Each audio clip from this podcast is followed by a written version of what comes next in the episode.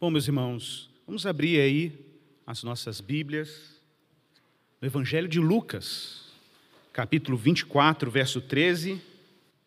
Hoje a gente está, continua na nossa série temática sobre a nossa fé, ou seja, os princípios que orientam a nossa fé comunitária, a nossa fé cristã. Estamos aí visitando ou revisitando os pilares que sustentam a fé cristã.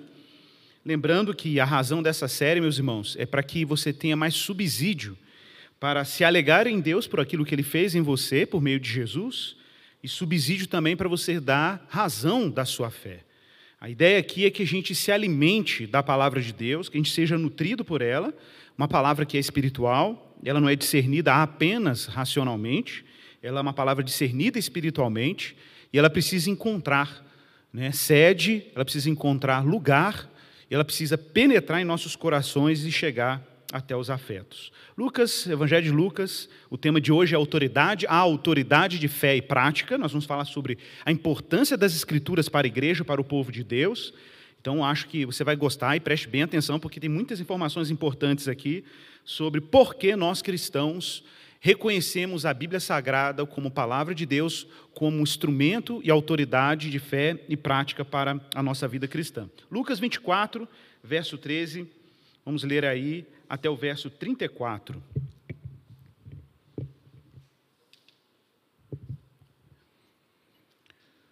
Eu estou lendo aqui na nova Almeida e atualizada, você pode ler na sua versão, se eu estou te localizando, porque tem gente que pergunta aí, que Bíblia é essa que você lê? Estou lendo aqui a Nova Almeida, Revista Atualizada. E assim diz o Santo Evangelho. Naquele mesmo dia, dois discípulos estavam indo para uma aldeia chamada Emaús, que ficava a uns 10 quilômetros de Jerusalém. E eles iam conversando a respeito de tudo o que tinha acontecido. E enquanto conversavam e discutiam, o próprio Jesus se aproximou e ia com eles. Porém, os olhos deles estavam como que impedidos de o reconhecer. Então ele lhes perguntou: O que é que vocês estão discutindo pelo caminho? E eles pararam assim, muito entristecidos. Um, porém, chamado Cleopas, respondeu: Será que você é o único que esteve em Jerusalém e não sabe o que aconteceu lá nesses últimos dias? Ele lhes perguntou: Do que se trata? E eles explicaram: Aquilo que aconteceu com Jesus, o Nazareno que era profeta, poderoso em obras e palavras diante de Deus e de todo o povo, e como os principais sacerdotes e as nossas autoridades o entregaram para ser condenado à morte e o crucificaram. Nós esperávamos que fosse ele quem havia de redimir Israel, mas depois de tudo isso, já estamos no terceiro dia desde que essas coisas aconteceram. É verdade que algumas mulheres do nosso grupo nos surpreenderam indo de, Jerusalém, de madrugada ao túmulo e não achando o corpo de Jesus, voltaram dizendo que tinham uma visão de anjos, os quais afirmam que ele vive. De fato, alguns dos nossos foram ao túmulo e verificaram a exatidão do que as mulheres disseram, mas não o viram. Então ele lhes disse: Como vocês são insensatos e demoram para crer em tudo o que os profetas disseram. Não é verdade que o Cristo tinha de sofrer e entrar na sua glória? E começando por Moisés e todos os profetas, explicou-lhes o que constava a respeito dele em todas as Escrituras. Quando se aproximavam da aldeia para onde iam, ele fez menção de passar adiante, mas eles o convenceram a ficar, dizendo: Fique conosco, porque é tarde o dia já está chegando ao fim, e assim ele entrou para ficar com eles. E aconteceu que, quando estavam à mesa, ele pegou o pão e o abençoou, e depois o partiu e deu a eles. Então, os olhos deles se abriram e eles reconheceram Jesus, mas ele desapareceu da presença deles. E disseram um ao outro: Não é verdade que o nosso coração nos ardia no peito quando ele nos falava pelo caminho, quando nos explicava as Escrituras? Vamos orar. Senhor, nós estamos aqui como igreja, como povo de Deus, ao redor de Jesus, ao redor de Cristo que nos alimenta e nos nutre.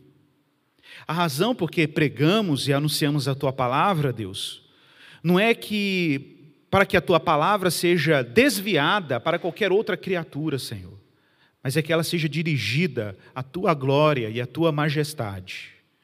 A palavra de Deus é anunciada e pregada porque aprova é o Senhor salvar os que se perdiam pela loucura da pregação. Então, que Jesus Cristo seja comunicado, que a tua palavra, seu Deus, penetre em nossos corações, que ela nos ilumine em dias tão confusos, em dias de gente, tanta gente, Senhor Deus, perplexa, confusa, desorientada, que a tua palavra, no poder do teu Espírito, venha como um, um, raio de luz, ó Deus, e nos ilumine em meio ao caos, em meio à desordem, em meio à confusão. Pedimos que a verdade sólida, testemunhada pelo Espírito, seja aqui anunciada, seja aqui pregada e que sejamos, de alguma maneira, afetados por essa verdade. Nos livre, Deus, de tratarmos a tua palavra com apreciação meramente estética ou intelectual, mas que possamos ir para a tua palavra com fome e sede de aprendermos de ti e sermos educados por ti, transformados por essa palavra. É a nossa oração em Jesus Cristo. Amém.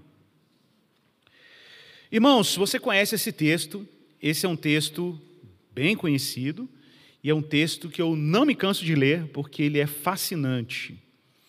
Ele descreve o Cristo ressuscitado em uma das suas primeiras aparições, depois da ressurreição.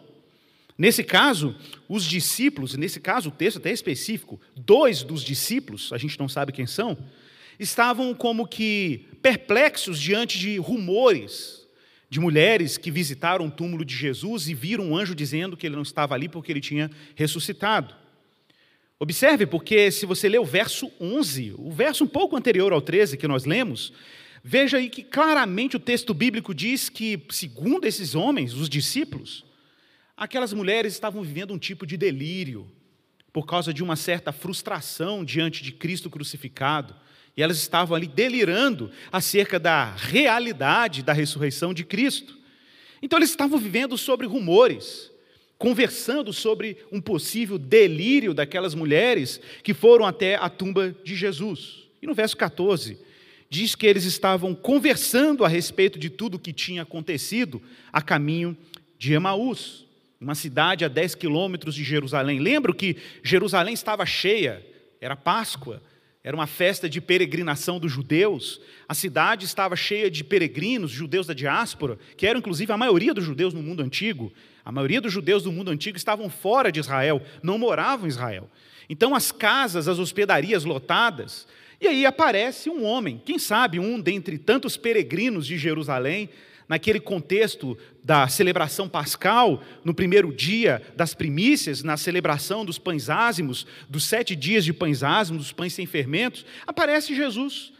Claro, não reconhecido pelos discípulos, e o texto é claro no verso 16, como que com os olhos impedidos de enxergar. Jesus simplesmente não era Jesus para os discípulos. Jesus era um peregrino, um homem aleatório, um anônimo da multidão que peregrinava naquela celebração. E aí, Jesus, num tom provocativo, pergunta para eles no verso 17: O que vocês andam discutindo pelo caminho? E diz o texto que eles pararam entristecidos. Olha, parece que realmente os discípulos estavam retroalimentando uma grande frustração, uma grande decepção com o fato de que Cristo, Cristo Jesus, aquele a quem eles depositaram tanta confiança, Jesus, em que eles testemunharam tantos prodígios, tantos milagres, ressurreições, cego vendo, coxo andando, leprosos sendo curados, maravilhas andando sobre o mar, acalmando tempestade, aquele Jesus que tinha todo o potencial, tinha todas as variáveis, ele era perfeito, o personagem perfeito para ser o Messias, foi esmagado pelos poderes que ele deveria vencer foi esmagado pelos poderes políticos e temporais romanos, que ele deveria triunfar. Quem é Cristo? Cristo é um pedaço de carne crucificado, exposto à vergonha pública na cruz do Calvário e sepultado num túmulo emprestado. Observe, o texto diz que eles se entristeceram, a notícia era muito triste. Re realimentar essa história, contar essa história de novo para aquele anônimo, era muito frustrante. Observe que o seu texto aí, do verso 18 até o verso 24, é só eles contando a história de novo, fazendo essa retrospectiva. Olha, você é o único que esteve em Jerusalém nessa grande celebração e não está sabendo do que está acontecendo, não? Que tinha um tal de Jesus Nazareno, homem poderoso em obras, que fazia grandes sinais e prodígios. Nós tínhamos certeza que ele era o homem que veio para redimir a Israel, está aí no verso 21. E aí eles dizem: olha, já é o terceiro dia que essas coisas aconteceram. Também é verdade que algumas mulheres disseram ter ido ao túmulo e foram surpreendidas por anjo, dizendo que ele não está mais lá, que ele vive. E de fato, alguns dos nossos foram ao túmulo e viram que realmente o corpo não estava lá. E observe, não é que eles estavam acreditando na ressurreição, é que eles sabiam que de fato o corpo não estava lá, mas que a ressurreição era um delírio. Era um delírio dessas mulheres que foram lá, primeiras testemunhas da ressurreição de Jesus. E aí, Jesus, no verso 25, de novo, naquele tom que eu sempre falei para vocês, Jesus ele é extremamente irônico e ele tem um humor muito interessante na hora que ele lida com os discípulos, e quase num tom de zoeira, no verso 25, Jesus diz assim: Como vocês são insensatos e demoram para crer. Gente, isso aqui numa versão atualizadíssima, mas vocês são retardados. É isso, tá, gente? Vocês são insensatos e demoram para crer.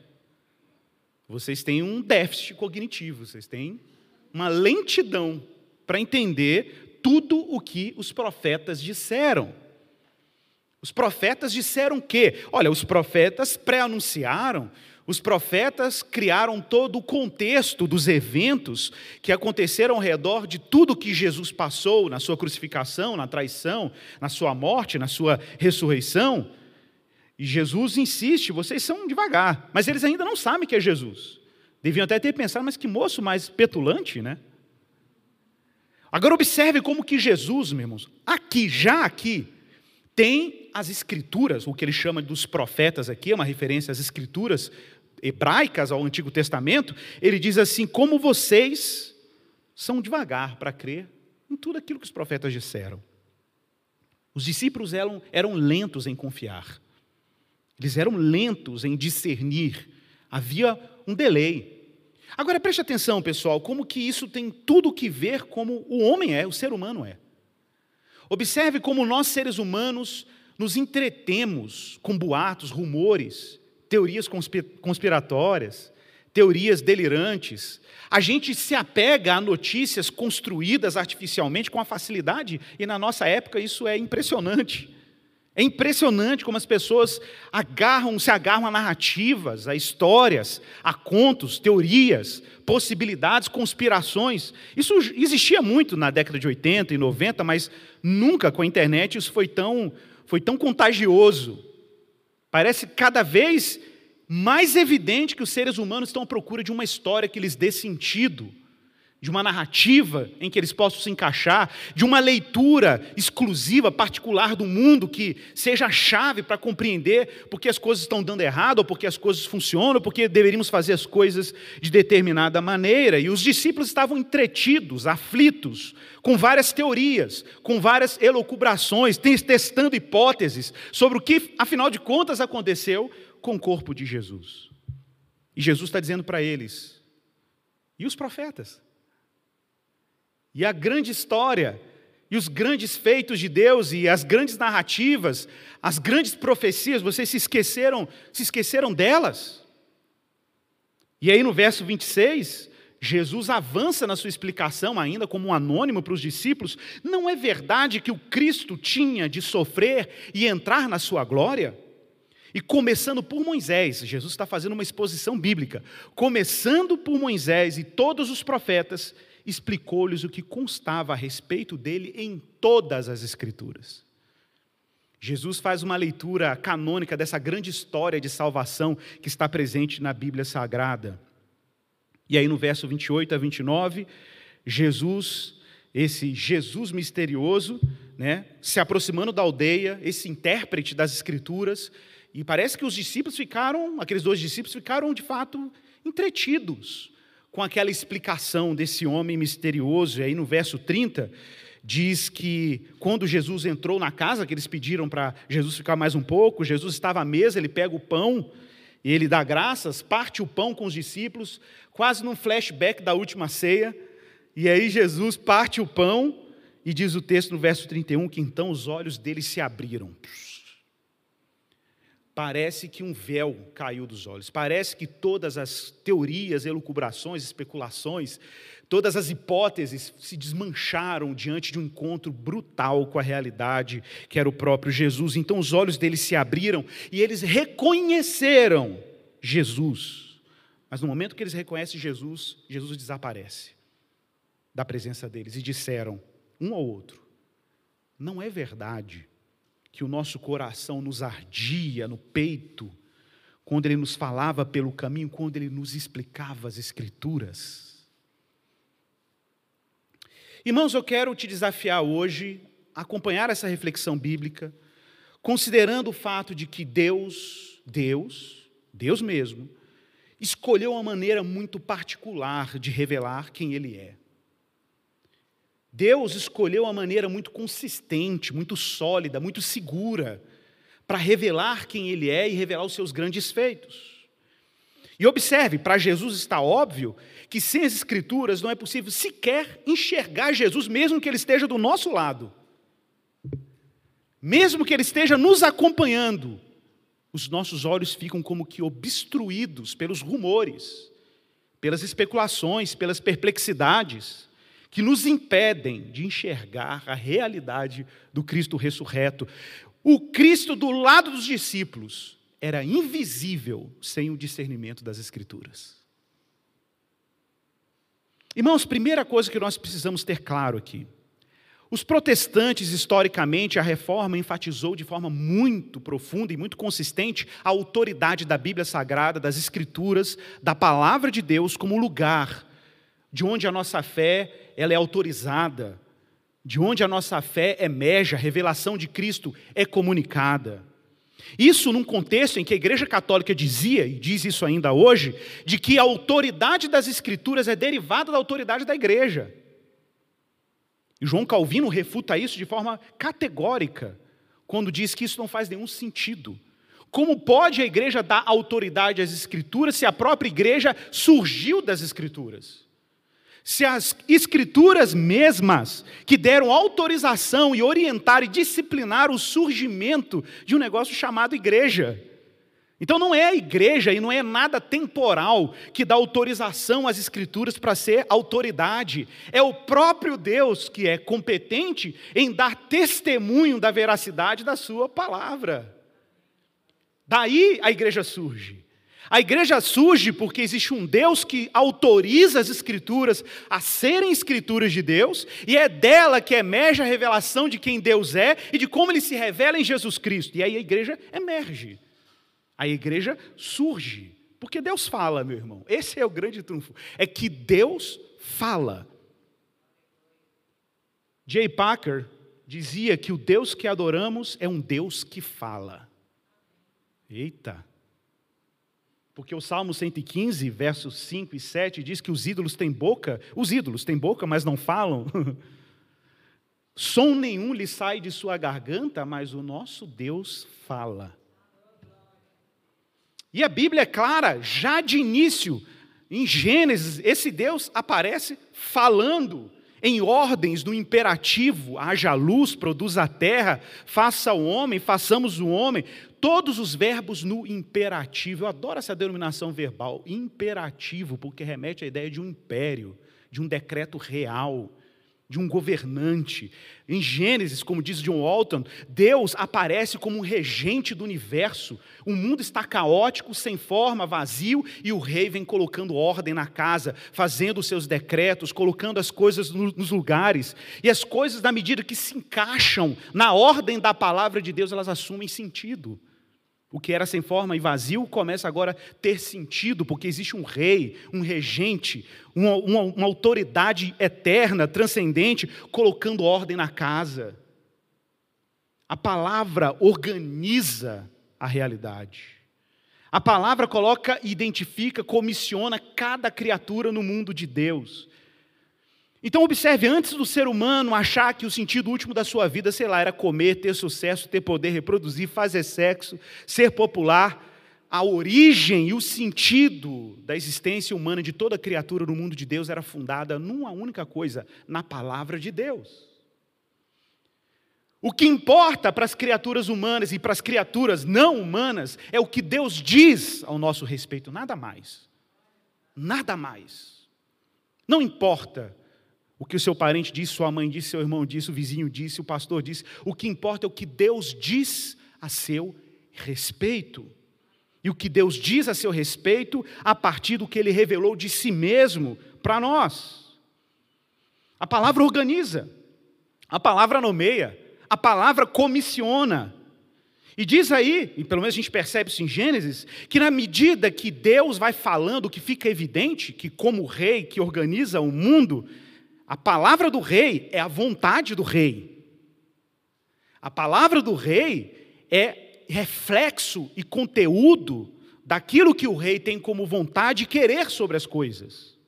O Salmo 33, verso 9, diz claramente: Ele falou tudo se fez, ele ordenou, ou seja, ele deu ordem e tudo passou a existir. Então, tudo que nós entendemos por ordem e existência emergem da palavra de Deus. Ora, não seria estranho então entender que a queda da humanidade, o que nós chamamos de pecado, que nós cristãos entendemos que alguma coisa deu errado, porque Deus criou tudo em perfeita ordem, os seus decretos colocaram ordem e sentido no mundo, mas alguma coisa quebrou nessa estrutura. E o que quebrou? O que deu de errado? O que deu de errado foi que Adão e Eva negaram a palavra. Tanto que quando a serpente se aproxima desses dois, a primeira coisa que ele questiona é o que Deus disse. Está lá em Gênesis capítulo 3, verso 1, é assim mesmo a serpente. Foi assim mesmo que Deus disse. Porque a serpente sabe que a forma mais eficiente de tornar o ser humano cativo de um outro projeto é quebrar a confiança nesse indivíduo do que Deus diz a respeito dele e oferecer para esse homem uma pseudo-autonomia em que ele agora tem condições de escrever a sua própria história e não aceitar uma história que foi outrora, previamente escrita. É que Deus tem uma história, é que Deus tem um discurso, Deus tem uma palavra, mas os seres humanos optaram em querer escrever sua própria história, achando que isso seria um certificado de liberdade. Mas qualquer pessoa que se aventure em escrever a sua própria história, com pouco tempo nessa experiência, lida com a dureza da realidade. A dureza de que você não é tão livre assim. E aí você, de repente, se depara com um fardo insuportável de estar cativo de uma ilusão que diz para você o tempo inteiro que você é dono do seu destino e que você escreve a sua história.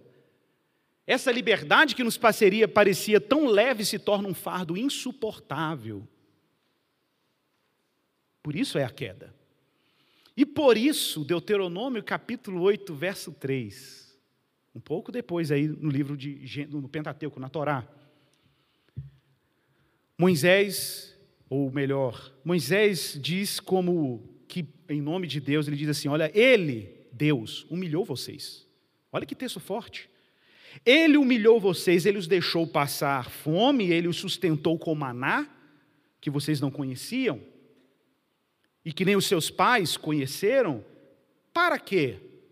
Para que vocês compreendessem. Foi por isso que Deus testou vocês no deserto. É por isso que vocês passaram aperto no deserto. Para que vocês compreendessem, atenção, que o ser humano não viverá só de pão, mas de tudo que procede da boca do Senhor. Não falou, não falou os israelitas não, tá? Falou o ser humano. O ser humano vive daquilo que procede da boca do Senhor. O ser humano vive daquilo que Deus diz.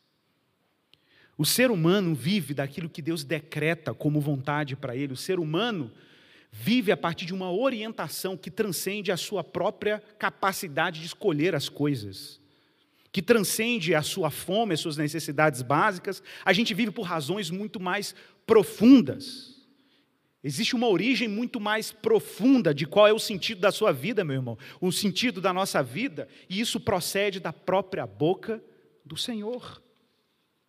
Então a visão cristã, pessoal, é que Deus não é um conhecimento oculto que a gente precisa desvendar, em que a igreja e a religião estão te oferecendo passos e procedimentos para você tentar descobrir o, o, o, insondável, como se fossem uma espécie de místicos, uma espécie de monge, uma espécie de esotérico que a gente se engaja numa investigação quase matemática, quase transcendental para alcançar esse mistério profundo e chegando lá sermos premiados pelo nosso esforço e o nosso empenho para conhecer esse Deus, essa origem última e primeira da realidade. A visão cristã não é que o conhecimento de Deus acontece nesse empenho humano. Cristãos não conhecem a Deus construindo uma escada de baixo para cima para galgar a eternidade. A propósito, a Bíblia dá outro nome para esse empenho, chama Babel. Babel, que é o esforço humano de tentar controlar o sagrado a partir de um empreendimento autônomo, a partir de si mesmo. Não. A Bíblia nos diz que o conhecimento de Deus, acima de tudo, é um conhecimento dado. Deus está se dando a conhecer. Deus está se desvelando a nós. Deus está se auto-revelando a nós. Ele está abrindo uma cortina e está iluminando os nossos olhos, como fez com os discípulos no caminho de Emaús. Deus está se dando a conhecer. Foi assim que ele apareceu a Abraão, a palavra que aparece várias vezes no Pentateuco. Apareceu então Deus a Abraão. Deus apareceu. Abraão não esperava, Abraão não buscava, Abraão não se empenhava, ele não estava fazendo nenhum sacrifício, ele não estava inquieto. Quando Abraão assustou, Deus apareceu. Muita gente acha que chegou à fé em Jesus porque estava à procura de Deus. Não, meu irmão, o dia que você começou a procurar a Deus é porque Ele estava te procurando primeiro. Porque Ele se dá a conhecer. Mais para frente, com Moisés, a palavra de Deus diz que Moisés foi chamado pelo Senhor lá no Monte Horebe, porque Deus apareceu para Moisés numa sarça ardente que pegava fogo e a sarça não se consumia. E aí Moisés vai e pergunta a Deus qual é o seu nome, o que lhes direi. Deus diz: Eu serei o que serei. Já falei sobre a forma correta desse verbo na Bíblia, né? melhor do que eu sou o que sou. Eu serei o que serei. É Deus dizendo para Moisés: Moisés, eu sou um Deus que me revelo e você só vai saber quem eu sou na medida que a história se desenrolar. Na medida que a história se desenrolar, na medida que eu for revelando os meus atos salvadores, na medida que eu for abrindo o mar vermelho, que eu vou dar a lei no Sinai, que eu fazer vocês entrarem na terra prometida, que a monarquia de Israel for revelada, que o templo for construído, é nesses eventos, são nesses eventos que eu vou me fazendo conhecido. Eu serei o que serei. Então Deus está se dando. E a gente vai olhando para a Bíblia. A Bíblia que Jesus está lendo com os discípulos no caminho de Emaús é essa Bíblia. Essa palavra.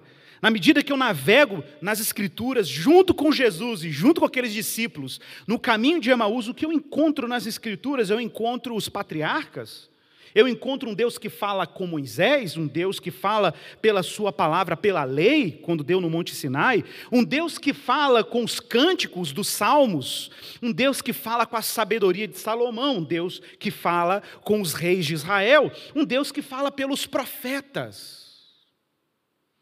Um Deus que fala com os profetas também no exílio, Ezequiel, Daniel, mesmo fora de Israel, Deus está falando.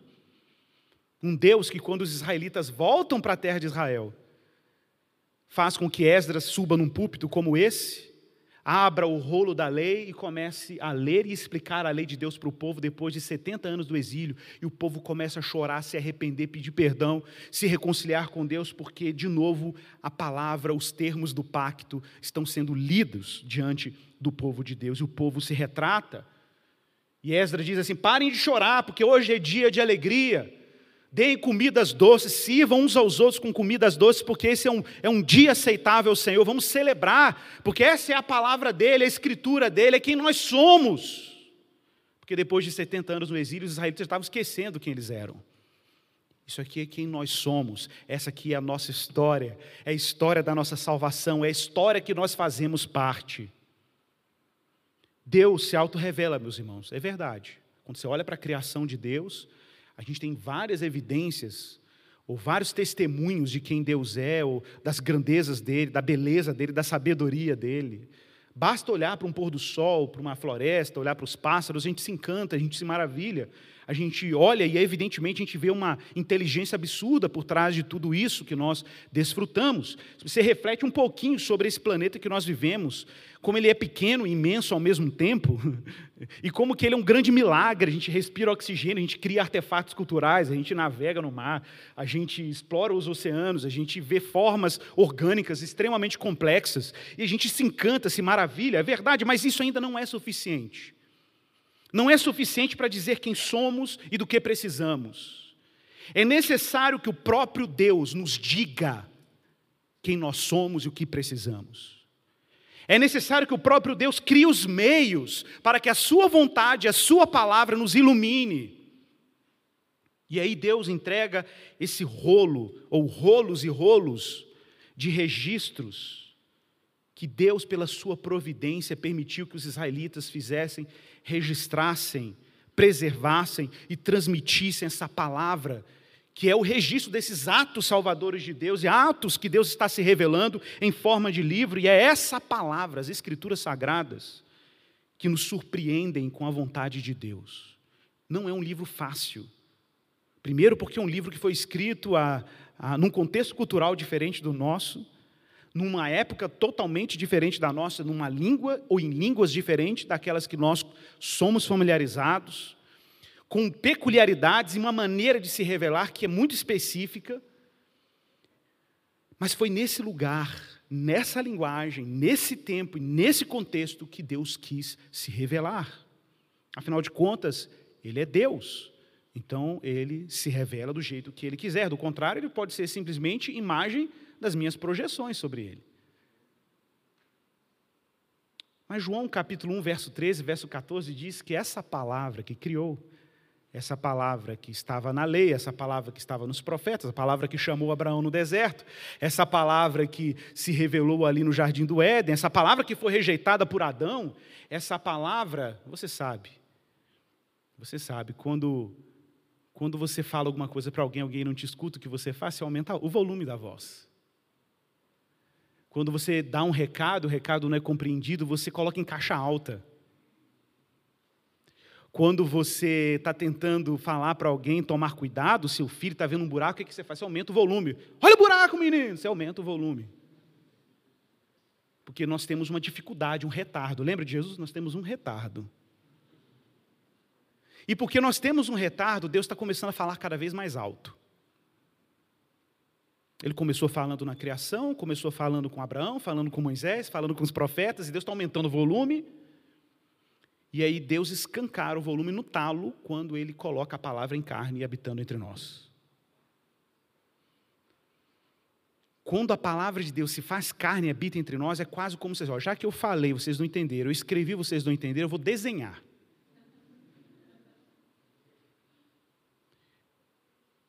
E aí o verbo, versão da NVT bacana, né? No princípio, aquele que é a palavra já existia. A palavra estava com Deus e a palavra era Deus. Ele existia no princípio com Deus e por meio dela Deus criou todas as coisas e sem ela nada foi criado. Assim, a palavra se tornou ser humano, carne e osso e habitou entre nós. Ele era cheio de graça, cheio de verdade e vimos a sua glória como a glória do unigênito do Pai. Como assim os profetas? Lembra de Jesus? Se vocês tivessem escutado os profetas, vocês são tardios para entender o que os profetas vos disseram. Mas o que, que os profetas disseram? Abra sua Bíblia comigo. Olha o que os profetas disseram a Isaías 55, capítulo 55 de Isaías, verso 8. Olha o que os profetas disseram sobre a palavra. E que os discípulos estão entendendo agora o que é a palavra e por que a palavra veio ao mundo, se fez carne. Isaías 55, verso 8. Um texto que você conhece, mas preste atenção, leia esse texto como um texto messiânico. Leia esse texto com os olhos desvendados. O profeta diz assim: Porque os meus pensamentos não são os seus pensamentos. Isso é Deus falando. Os caminhos de vocês não são os meus caminhos, diz o Senhor. Porque assim como os céus são mais altos do que a terra, assim os meus caminhos, os meus pensamentos são mais altos do que o pensamento de vocês. Porque assim como a chuva e a neve descem dos céus e para lá não voltam sem que primeiro reguem a terra e a fecundem e a façam brotar para dar semente ao semeador e pão ao que come, assim, atenção, assim será a palavra que sair da minha boca. Não voltará para mim vazia, mas fará o que me apraz e prosperará naquilo para que a designei. Aqui não é necessariamente a Bíblia, não. Aqui é a palavra messiânica que se faria a carne e habitaria entre nós. Isso aqui é um texto que está falando do Messias é que um dia Deus enviaria a sua palavra de sua própria boca e essa palavra faria a vontade do Pai que o enviou. Como o próprio Jesus fala isso em vários momentos no Evangelho de João.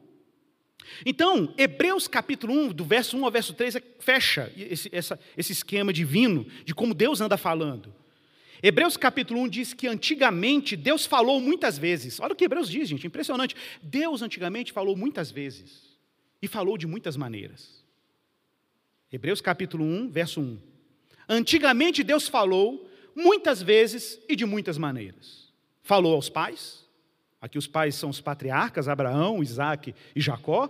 Falou pelos profetas, mas nesses últimos dias, adivinha como Deus falou? Mas nesses últimos dias ele aumentou o volume, tá, gente? Ele falou, falou pelo Filho, a quem constituiu o herdeiro de todas as coisas, por meio de quem também fez o universo. Ele, que é o resplendor da glória, a expressão exata do seu ser, sustentando todas as coisas pela palavra do seu poder.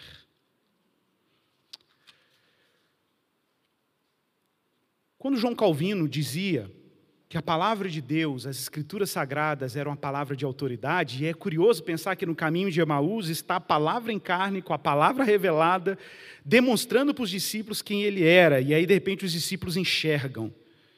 Enxergam nessa combinação do encontro da escritura com Cristo, que é a palavra, explicando a palavra. E nós valorizamos a Escritura como fonte de autoridade, discordamos dos nossos irmãos católicos que insistem em dizer e reconhecer, a verdade, católicos reconhecem a Bíblia Sagrada também como uma fonte de autoridade, a diferença é que para eles ela não é a única fonte de autoridade. Então não é certo um cristão evangélico protestante dizer que o católico não crê que a Bíblia é autoridade. Eles creem, só que não é a única. Eles creem que, junto com a Bíblia Sagrada, o magistério da igreja, ou seja, o corpo de mestres e doutores da igreja, bispos, cardeais, formam uma inteligência coletiva acerca da, da Escritura e, por isso, eles têm autoridade interpretativa sobre as Escrituras e a tradição da igreja. São três fontes de autoridade equivalentes. A diferença é que nós concordamos com os reformadores que diziam o seguinte: não faz sentido dizer que a Escritura só tem autoridade porque a igreja atribuiu autoridade às Escrituras. Isso não faz sentido, porque em Efésios capítulo 2, verso 20, o próprio apóstolo Paulo diz que a igreja está edificada sobre o fundamento dos apóstolos e dos profetas. Então a igreja não pode dar autoridade para aquilo que deu autoridade a ela, para aquilo que antecede ela. Porque a igreja está edificada sobre duas colunas: sobre o que os profetas, ou seja, o que o Antigo Testamento disse, e aquilo que os apóstolos nos transmitiram. Esses são os pilares que sustentam a igreja de Jesus. Bom, o catecismo da Igreja Esperança, lá na pergunta 6, quem está fazendo classe catequética lembra disso, tem a seguinte pergunta: qual é a autoridade máxima para a fé e a vida cristã? Essa é uma pergunta que eu sempre faço das entrevistas catequéticas, então anote. A Bíblia Vai cair na prova. A Bíblia é a palavra de Deus, divinamente inspirada, verdadeira e sem erro em tudo que afirma, é a nossa regra final de fé e prática, e todas as outras fontes de autoridade, seja a razão humana, a tradição da igreja ou as experiências religiosas, devem ser testadas a partir da Bíblia. Ah, eu vi um anjo que me disse assim: vai e adultera. Irmão, você viu um capeta, você não viu um anjo. E por que, que eu sei disso? Porque a Bíblia não fala isso. Então, todas as suas elucubrações, experiências religiosas, é, cálculos racionais, distrações na beira do caminho, como os discípulos, são julgadas pelo que a Escritura diz. Para isso ser verdadeiro, tem que ser condizente com o que Deus deu e revelou e preservou na Sua palavra. Ah, mas eu, eu tenho certeza, eu senti, meu irmão, seu sentimento não é confiável. A palavra de Deus é confiável. A palavra de Deus tem dois mil anos de testemunho do Espírito. Se você quer se ver espiritual, comece valorizando o que diz a palavra e não o que os seus sentimentos dizem, porque eles não são confiáveis. Mas eu tenho certeza, mais do que a que a Escritura diz? Não, meu irmão. É por isso que Jesus abre as Escrituras. É verdade que o coração dos discípulos aqueceu, mas aqueceu à luz da verdade das Escrituras. Por isso que João capítulo 5, verso 39, Jesus é claro, examinai. É Jesus que está dizendo, meu irmão. Jesus tem as escrituras em altíssima estima. E Jesus diz, examinai. Não falou para você ler. Jesus não falou para você decorar simplesmente. Não, Jesus falou examinar. É um trabalho empenhado. Examinai as escrituras, porque julgais ter nelas a vida eterna, e são elas mesmas que dão testemunho de mim. Jesus disse isso. Romanos capítulo 15, verso 4, o apóstolo Paulo diz o seguinte: Pois tudo que no passado foi escrito, para o nosso ensino foi escrito, a fim de que pela paciência e pela consolação das Escrituras tenhamos esperança. Irmãos, às vezes a gente é até repetitivo no cuidado do pastoreio, no cuidado das pessoas, na nossa insistência de que não existe muito mistério quanto o que você precisa fazer na sua caminhada cristã para ser um homem ou uma mulher de Deus mais maduro, mais saudável, mais alegre, mais grato, mais grata, mais cheio do espírito, não há muito o que dizer. É basicamente essa combinação entre oração contínua, oração grata, intercessão pelos santos, fascínio por quem Deus é, adoração a Ele, combinada com uma constante leitura e exame das Escrituras. Não há muito mistério. Ah, mas eu tenho uma preguiça danada. Eu começo a ler, me dá um sono. Minha, meu, minha, até, tem gente que cai até a pressão lendo a Bíblia, viu isso? Tem gente que cai a pressão. Eu nunca vi isso, é impressionante. A pressão cai. Ele começa a ler a Bíblia, a pressão ele relaxa. falei, tem gente, tem gente que toma remédio controlado para dormir, lê a Bíblia, irmão. Lê a Bíblia. Porque é impressionante. A pessoa lê a Bíblia e vem a sonolência. Irmãos, ler as Escrituras, primeiro é se colocar diante dela, fascinado pelo que está ali.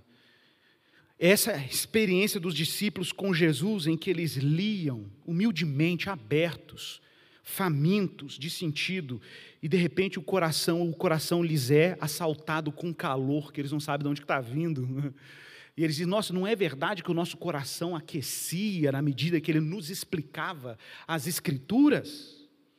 Por isso, Paulo é categórico quando diz que toda escritura é divinamente inspirada, ela é útil para o ensino, ela é ótima para repreender, para corrigir, para educação na justiça, para que o servo de Deus, a serva de Deus, seja perfeito e perfeitamente preparado e preparada para toda boa obra. Irmãos, nós vivemos uma época que muitas histórias estão disputando o seu coração. Muitas histórias estão disputando cada palmo dos seus desejos.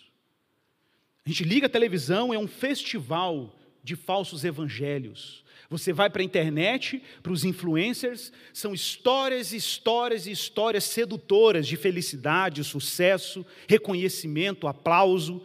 E você começa a cultivar paradigmas de sucesso, de estabilidade. Isso quando essa lógica também não acaba afetando a própria igreja.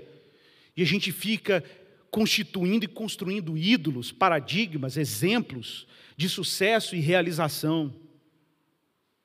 As pessoas estão em busca de histórias de sucesso, mas elas continuam perplexas, como os discípulos no caminho de Emaús.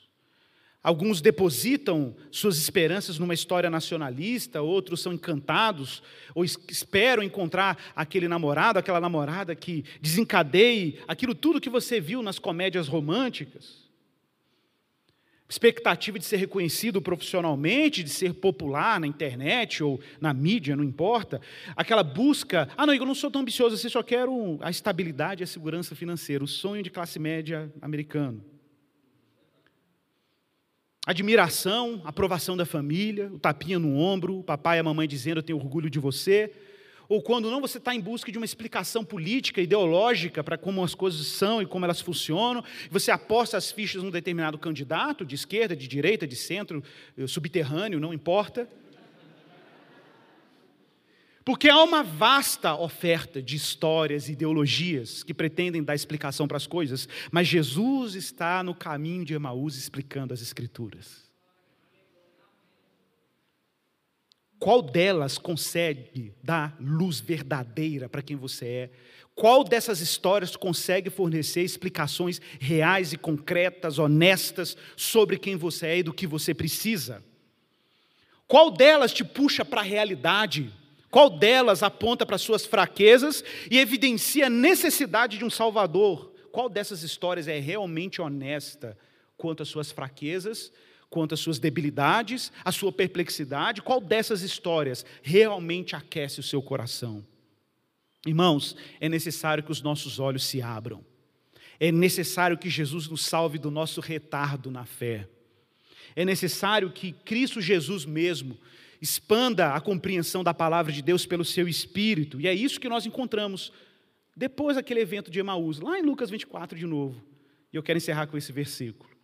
Lucas 24, agora verso 43 a 45. Jesus desaparece, ele reaparece agora para os 11 discípulos, numa casa que eles estavam trancafiados. Os discípulos tomam um mega susto, acham que é um fantasma. Jesus quase faz um bu para eles, né? E aí, em meio àquela mistura de medo, pavor, perplexidade, Jesus aparece. De repente, Jesus diz para ele: Toca aqui, Tomé, olha aqui, sou eu mesmo come com eles, já viram o fantasma comer, fantasma de carne e osso. Jesus ainda dá um pouco de humor diante dessa lentidão dos discípulos, que é a nossa lentidão de enxergar quem Cristo é. E aí, de novo, verso 43, olha que lindo. 24, 43 de Lucas. E ele comeu na presença deles. E a seguir, Jesus lhes disse: São estas as palavras que eu vos falei estando ainda com vocês, o que? Que importava que se cumprisse tudo que de mim está escrito na lei de Moisés, nos profetas e nos salmos. Então, agora lhes abriu o entendimento. Antes abriu os olhos para enxergar Jesus. Agora lhes abriu o entendimento para compreenderem as Escrituras. Jesus abre o entendimento para compreendermos as Escrituras. Uma vez perguntaram a João Calvino qual a garantia que nós temos de que a Bíblia é a palavra de Deus. Quem dá testemunho da autoridade das Escrituras? Quem dá testemunho da credibilidade do cânon bíblico que nós lemos e reconhecemos como fonte de autoridade? O próprio Deus dá credibilidade o próprio Espírito de Deus dá testemunho. Qualquer pessoa que espiritualmente está diante da palavra de Deus e foi colocado diante das Escrituras, sabe, porque Deus tem os seus meios de tornar-se persuasivo e tornar a palavra persuasiva e de dizer para você: não, isso aqui é palavra de Deus. É um testemunho que o próprio Deus dá. E quem dá esse testemunho? O Espírito de Deus dá esse testemunho. O mesmo Espírito que fez com que esses autores fossem inspirados por Deus, é o Espírito que vai no coração do crente e diz para ele: Isso é palavra de Deus. De repente as coisas se acendem. De repente tudo fica nítido. De repente Jesus fica nítido. É como se a escama dos olhos cai, o entendimento se abre. Né, você supera o retardo espiritual, intelectual, seja lá o que for, para discernir que daquela palavra tem alguma coisa que não é humana e que cheira a verdade, tem perfume de realidade, porque é Deus falando mais alto pela palavra. Vamos orar.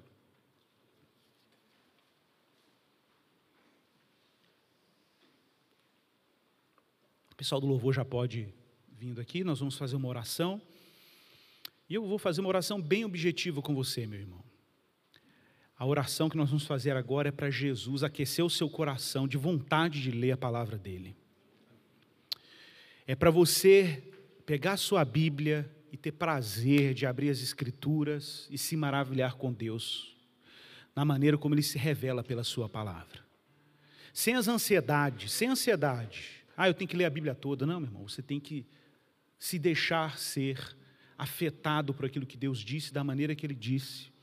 É abrir a palavra, é se maravilhar com a palavra, é entrar nos grandes feitos de Deus, se ver parte dessas grandes histórias de salvação, é se maravilhar, é se maravilhar, é se encantar com quem Deus é, é se alimentar dEle, é deixar Jesus te explicar as Escrituras. Pai, em nome do Senhor Jesus, essa é a igreja do Senhor, é o povo de Deus. Pai, nós não só de pão vivemos, mas vivemos de tudo aquilo que procede da tua boca. Que a tua palavra, que se fez carne e habitou entre nós, que é Jesus, nos guie pelas Escrituras. Eu peço que o Senhor conceda a esse meu irmão e a essa minha irmã uma graça a graça de uma renovada apreciação pela tua palavra, como fonte de autoridade, como palavra de Deus, como orientação de Deus em um mundo de gente perplexa. Não é uma palavra, Deus, que é, de alguma maneira, conformada ao que a gente acha que ela deveria ser. Não. É a palavra que nos conforma àquilo que devemos ser em Deus. É ela que diz ao nosso respeito, não é nós que dizemos sobre o que ela deveria ser. Humildemente, Pai, nós nos colocamos diante das Escrituras e pedimos que o Teu Espírito nos ilumine pela Tua palavra. Que os nossos olhos consigam enxergar com nitidez os Teus grandes feitos de Gênesis a Apocalipse. Que o Senhor nos encante e que possamos nos deleitar naquilo que o Senhor prescreve para nós como Tua vontade. É a nossa oração, em nome de Jesus. Amém.